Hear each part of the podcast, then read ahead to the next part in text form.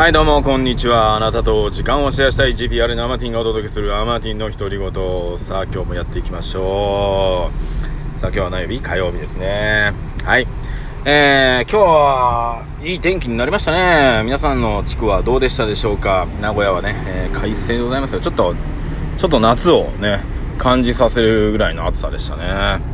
まあでもね、夏ほどは暑くないというところでございましょうか。はい。さあ、えー、今日は何の話しようかな。うん、昨日なんですけども、えー、この先踏切があります。はい。ね。えー、っと、なんだっけな。そう、おとついね、レモンサワーの話、昨日したと思うんですけど、日曜日行ったんですけど、昨日、月曜日ね、またね、あの、スナックキャンディーですね、あの、2日連続行きまして、で昨日はですね、あのー、大の字さんね、お笑いの大の字さんの大谷さんがですね、あの、来られるっていう話だったので、ちょろっと行ってみようと思ってね、行って、あの、お話をね、ま、ちょろっとしただけですね。はい。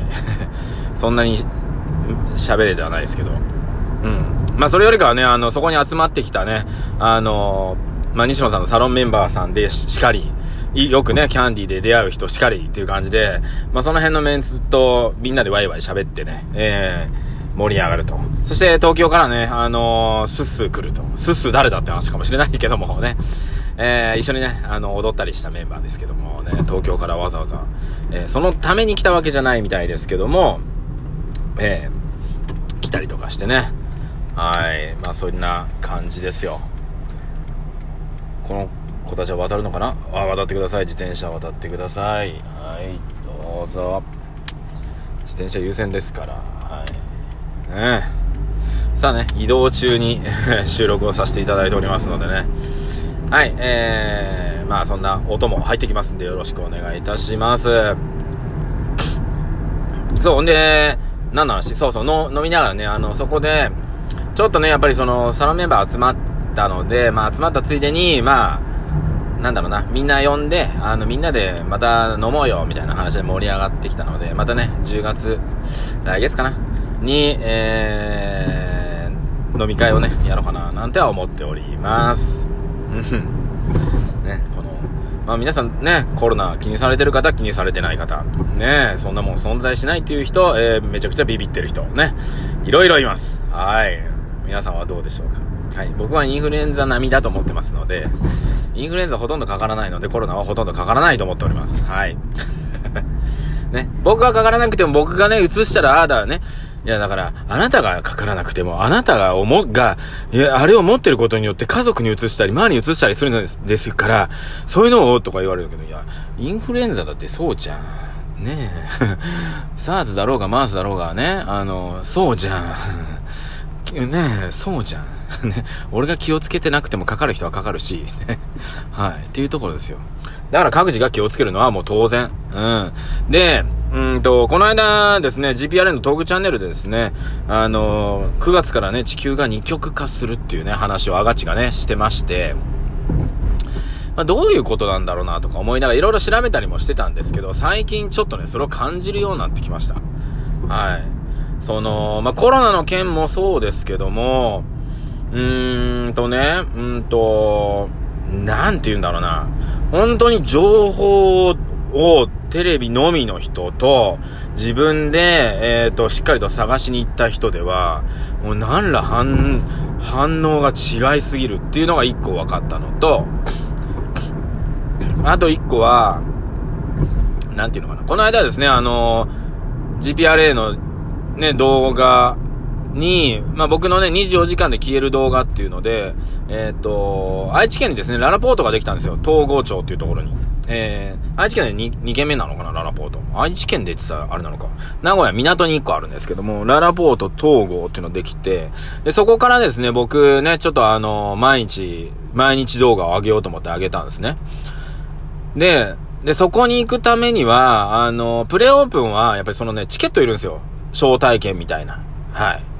で、それを、あのー、ね、チラシに載ってるって話で、チラシをゲットしまして、そこからね、あのー、なんだ、QR コードみたいなのからね、入っていけばいけるって話だったんで、それをゲットしたんですけど、まあ、その時にですね、あの、うちの奥様のね、ご実家にチラシが入ってたので、そしたらね、まあお母さんがですね、えもこんなんスマホとかでやらなくちゃいけないともうこんなんでやったらもう私もう大変生きていけないみたいなこと言ってたわんですよおっと思ってこの間そんな話あわちとしたなと思って確かに高齢の人はスマホでああだふうだもうできないんだっていうねところなんですよ。一応スマホ持ってるんだけど、まあ、ほぼ電話として使ってるわけですよ。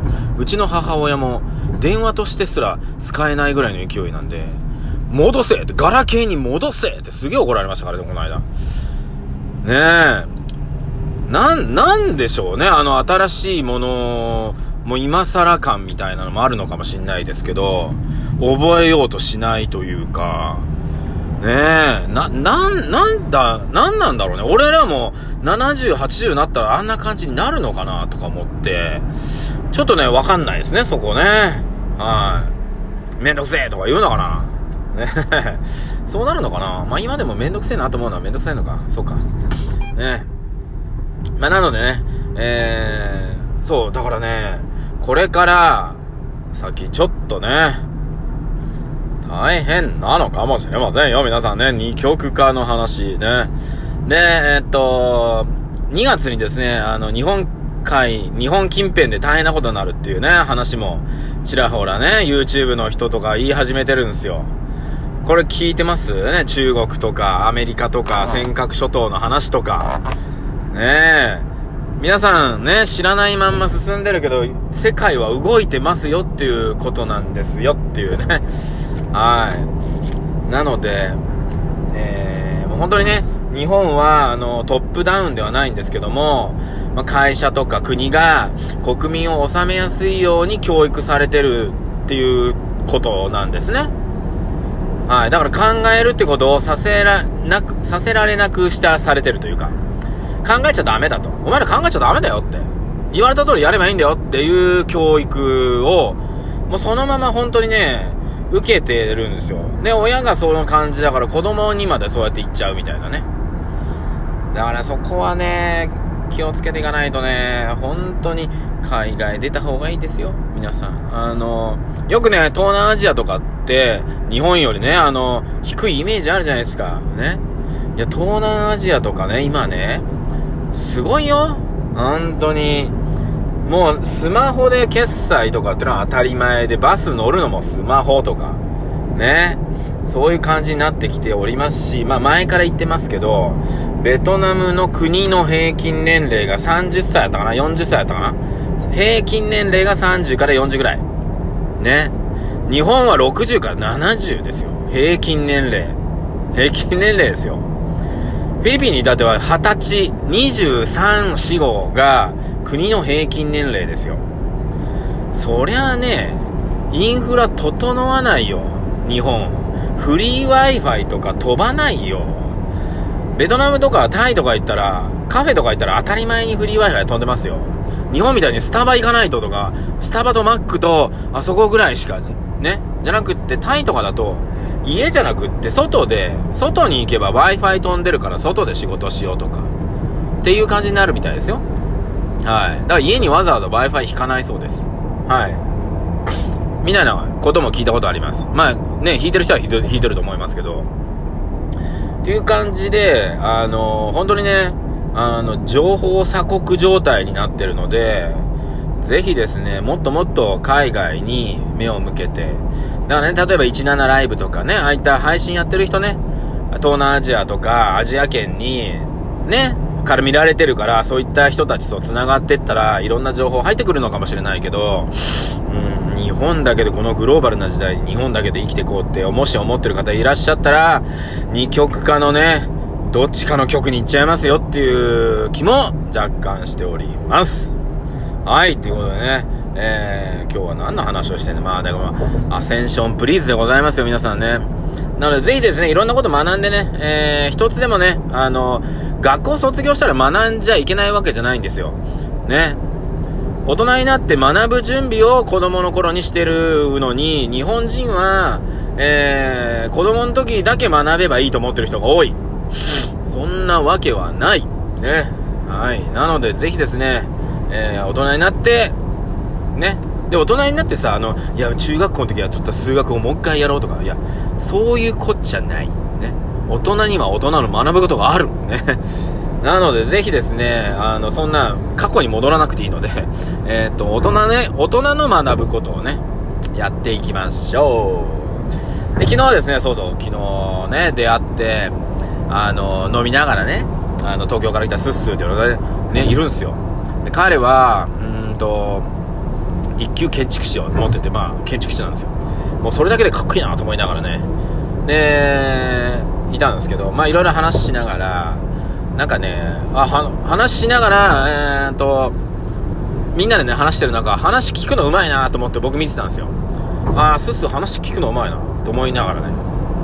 で、で、その辺の話をしたら、やっぱりね、そうやって傾聴するのはまい、ね、あの、うまいかもしれんって話しながら、で、その時にちょっとね、ちょっとアドバイスをね、僕もちょっともらいながらね、いいアドバイスいただいたので、なので今後ね、僕はね、あの、他人に、まあ、僕ね、他人にアドバイスすることが、ね、最初はやってたんですけど、今は、アドバイスくださいって言われたらアドバイスするっていう風に変わったんですけど、今後さらに変わります。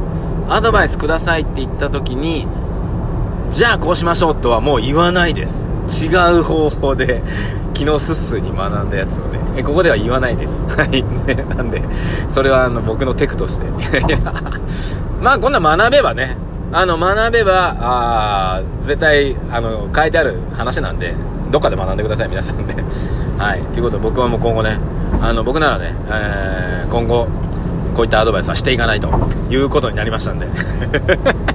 何を言ってんのかよくわかんないね。うん。まあでもね、あの、僕は楽しく生きてますんで、皆さんもぜひ、楽しんでいきましょう。ということで、皆さんと12分シェアさせていただきました。